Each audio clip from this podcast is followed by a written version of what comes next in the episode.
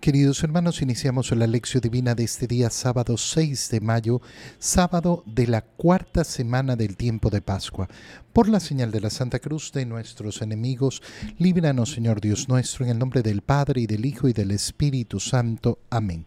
Señor mío y Dios mío, creo firmemente que estás aquí, que me ves, que me oyes. Te adoro con profunda reverencia, te pido perdón de mis pecados y gracia para hacer con fruto este tiempo de lección divina. Madre mía Inmaculada, San José, mi Padre y Señor, Ángel de mi guarda, interceded por mí. Continuando en este día sábado con la lectura del libro de los Hechos de los Apóstoles, leemos el capítulo 13, versículos 44 al 52. El sábado siguiente casi toda la ciudad de Antioquía acudió a oír la palabra de Dios.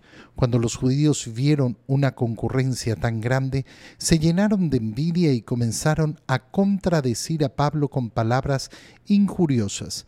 Entonces Pablo y Bernabé dijeron con valentía, la palabra de Dios debía ser predicada primero a ustedes, pero como la rechazan y no se juzgan dignos de la vida eterna, nos dirigiremos a los paganos. Así nos lo ha ordenado el Señor, cuando dijo, Yo te he puesto como luz de los paganos, para que lleves la salvación hasta los últimos rincones de la tierra. Al enterarse de esto, los paganos se regocijaban y glorificaban la palabra de Dios y abrazaron la fe, todos aquellos que estaban destinados a la vida eterna la palabra de Dios se iba propagando por toda la región, pero los judíos asusaron a las mujeres devotas de la alta sociedad y a los ciudadanos principales y provocaron una persecución contra Pablo y Bernabé hasta expulsarlos de su territorio. Pablo y Bernabé se sacudieron el polvo de los pies como señal de protesta y se marcharon a Iconio mientras los discípulos se quedaron llenos de alegría y del Espíritu Santo. Palabra de Dios. Vemos cómo la predicación de Pablo, en, eh, primer lugar, eh, ha sido rechazada eh, por la gran mayoría de los, de los judíos. acudió en Antioquía a oír la palabra de Dios, quien casi toda la ciudad, es decir, ya no está dirigiendo Pablo solo a los judíos dentro de la sinagoga. Y esto causa en los judíos, eh, al ver una concurrencia tan grande, envidia. ¿Envidia de qué? De que se predique la palabra de Dios, de que se cumpla efectivamente las promesas que se había hecho, como lo va a señalar, eh, a señalar Pablo.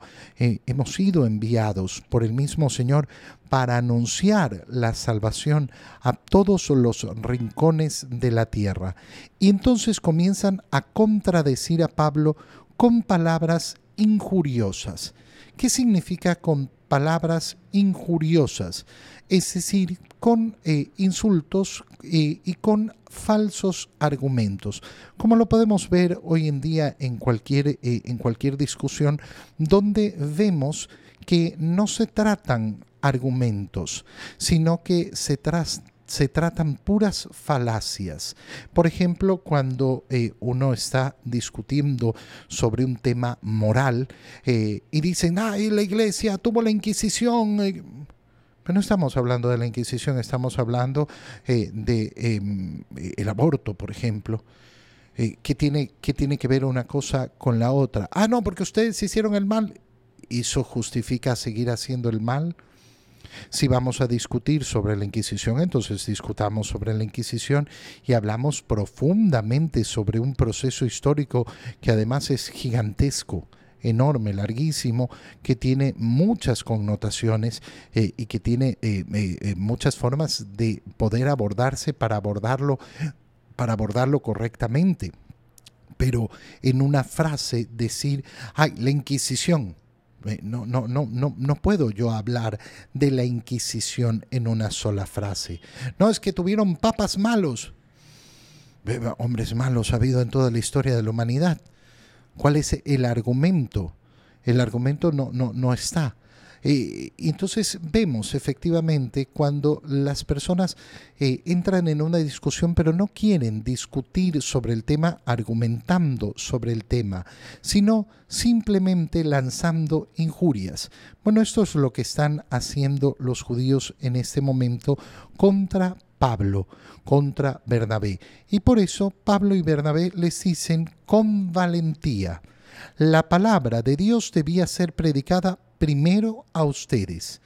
Esto lo veíamos en la lectura de los Hechos de los Apóstoles, al leer cómo Pablo y Bernabé al llegar a Antioquía lo primero que habían hecho era dirigirse a la sinagoga. La primera predicación tiene que ser a los judíos, tal y como lo hizo el Señor. Pero si ustedes la rechazan y no se juzgan dignos de la vida eterna, no es que la palabra de Dios no esté destinada a ustedes. Está destinada a ustedes, pero ustedes la rechazan. Y esta es la historia hasta hoy. La palabra de Dios está destinada para todos los hombres. ¿Quién la recibe? ¿Quién decide recibirla?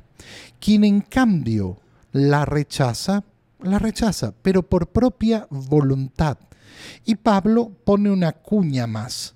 ¿Por qué la pueden rechazar? Bueno, porque no se juzgan dignos para la vida eterna. Porque no quieren alcanzar la vida eterna.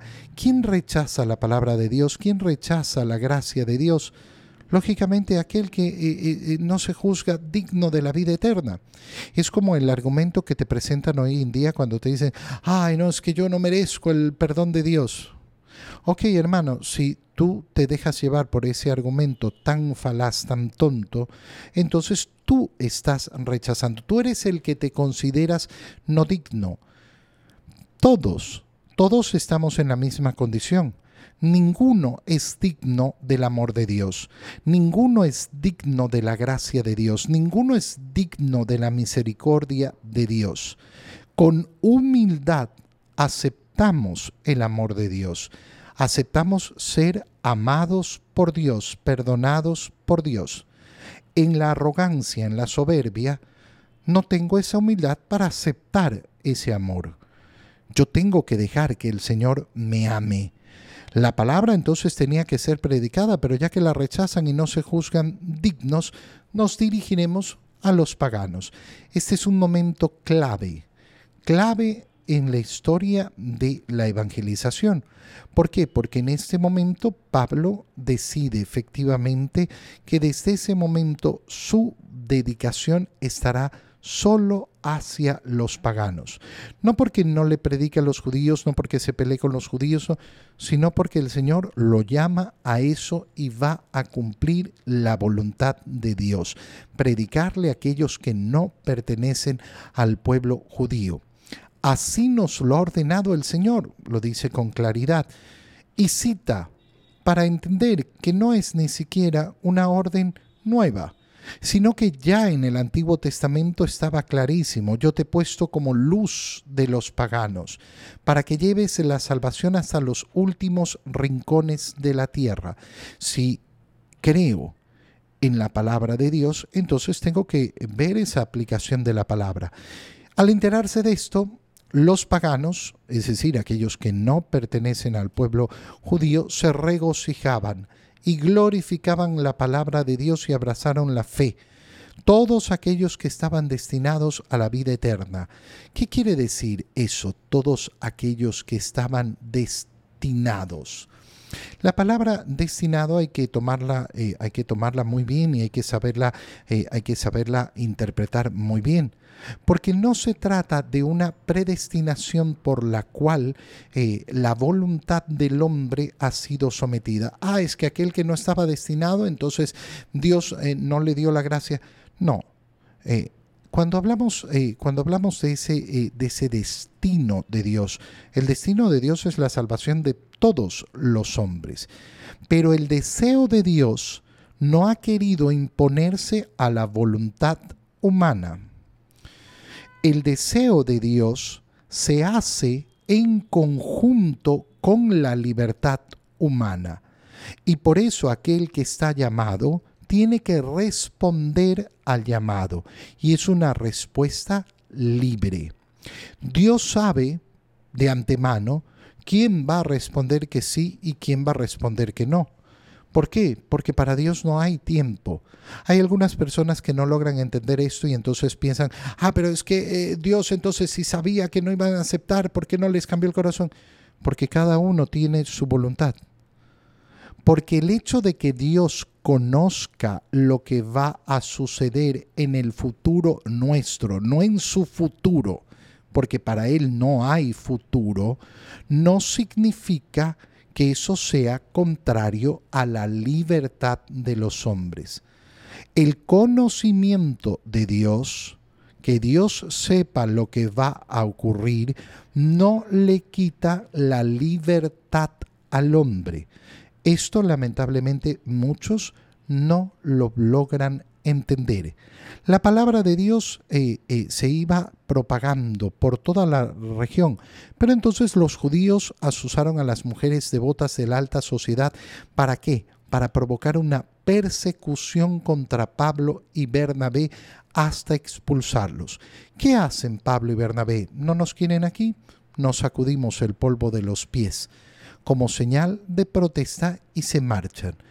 Donde no me quieren, me voy y se fueron a Iconio, mientras los discípulos se quedaron llenos de alegría y del Espíritu Santo, es decir, aquellos que quisieron recibir la palabra del Señor, la recibieron. En el Evangelio, leemos el Evangelio de San Juan, capítulo 14, versículos 7 al 14. En aquel tiempo Jesús dijo a sus discípulos, Si ustedes me conocen a mí, conocen también a mi Padre. Ya desde ahora lo conocen y lo han visto. Le dijo Felipe, Señor, muéstranos al Padre y eso nos basta. Jesús les replicó, Felipe, tanto tiempo hace que estoy con ustedes y todavía no me conoces. Quien me ve a mí, ve al Padre. Entonces, ¿por qué dices, muéstranos al Padre? ¿O no crees que yo estoy en el Padre y que el Padre está en mí?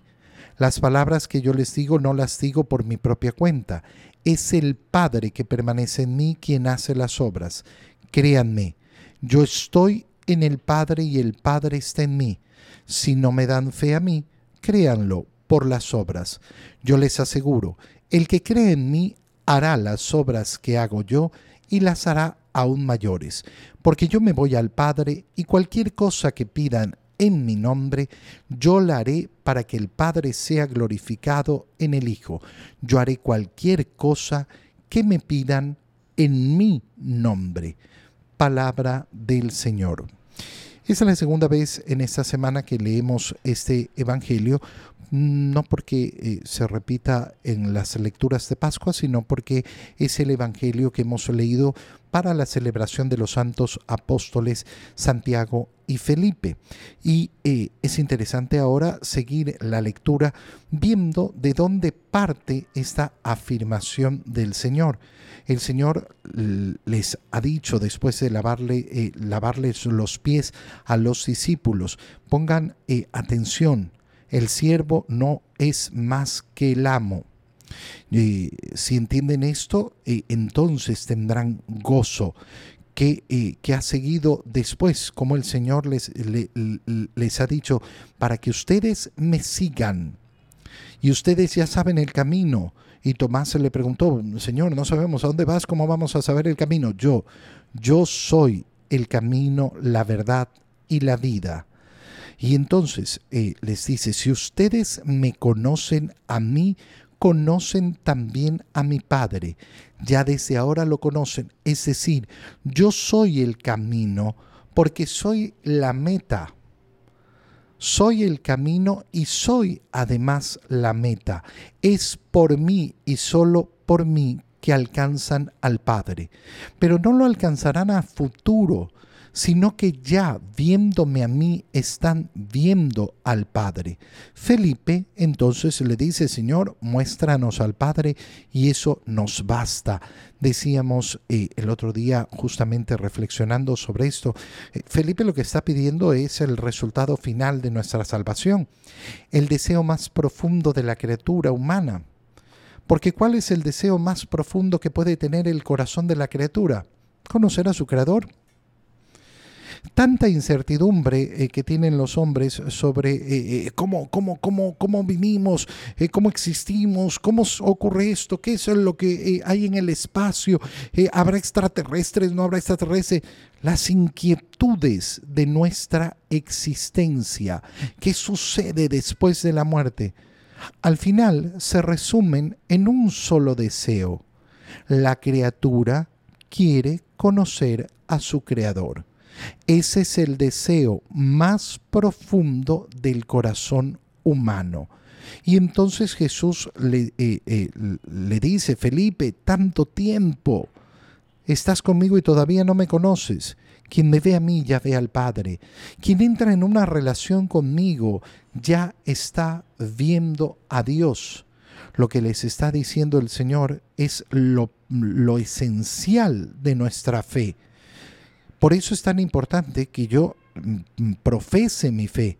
¿Quién es Jesucristo? Jesucristo es el Hijo de Dios el Salvador del mundo, la segunda persona de la Santísima Trinidad, que es un solo Dios, que se hizo hombre. ¿Cómo me dices, no muéstranos al Padre? ¿No crees que yo estoy en el Padre y el Padre está en mí? Las palabras que les digo no las digo por mi propia cuenta, son las palabras que me ha dado el Padre. Ustedes eh, eh, han escuchado mis palabras y han visto cómo la gente se asombra de la doctrina ¿Por qué? Porque es una doctrina que, no podía salir de los hombres. Es una doctrina que llama la atención, pero además han visto mis obras. Si no me creen a mí, si no creen en mis palabras, bueno, crean en mis obras. Han visto maravillas. ¿Quién creen que puede hacer estas maravillas si no solo Dios? Si no me dan si no me dan fe a mí, créanlo por las obras. Y entonces comienza a decir lo siguiente, el que crea en mí hará las obras que hago yo y las hará aún mayores. ¿Por qué? Las obras que yo hago, estamos hablando de los milagros del Señor, el que tenga primero una fe sólida en Él, el que crea que Jesús es Dios, porque yo me voy al Padre. Y cualquier cosa que pidan en mi nombre, yo la haré para que el Padre sea glorificado en el Hijo. ¿Qué significa pedir en el nombre de Jesús? Fíjate bien, eh, porque esto eh, es bastante simple de entender, pero a veces se nos puede complicar. Yo voy a pedir, eh, a pedir un favor a una persona y le digo, no en mi nombre, sino en nombre de fulano si yo no tengo una relación con fulano, me estoy tomando el nombre de esa persona. Si eh, fulano no me ha dado a mí la autorización de usar su nombre, entonces lo que estoy haciendo es un fraude. Yo tengo que tener la potestad verdadera de tomar el nombre de una persona. Si yo voy a la tienda y pido, eh, fíame a nombre de fulano, bueno, yo tengo que tener una relación muy profunda con fulano para poder eh, efectivamente eh, tomarme su nombre y que pongan la deuda a su nombre, a su cuenta. Por tanto, pedir en el nombre de Jesús no significa solamente decir, ay, por Jesús, por Jesús. No. Y no significa que yo pido cualquier cosa, significa en primer lugar tener una relación íntima con el Señor. Y esa relación íntima se traduce en lo siguiente, que lo que yo pido no es mi voluntad, sino la voluntad de Jesús. Pedir en el nombre de Jesús no significa pedir lo que yo quiero, estar tan vinculado, tan relacionado, tan estrechamente unido a Jesús que lo que pido no es mi voluntad, sino la de Él. Ahí es cuando se cumple efectivamente lo que nos dice el Señor. Te doy gracias, Dios mío, por los buenos propósitos, afectos e inspiraciones que me has comunicado en este tiempo de lección divina. Te pido ayuda para ponerlos por obra. Madre mía Inmaculada, San José, mi Padre y Señor, Ángel de mi guarda, interceded por mí. María, Madre de la Iglesia, ruega por nosotros. Queridos hermanos, reciban mi bendición en este día para que el Señor colme de paz su corazón en el nombre del Padre y del Hijo y del Espíritu Santo. Amén. Que tengan todos un muy feliz día.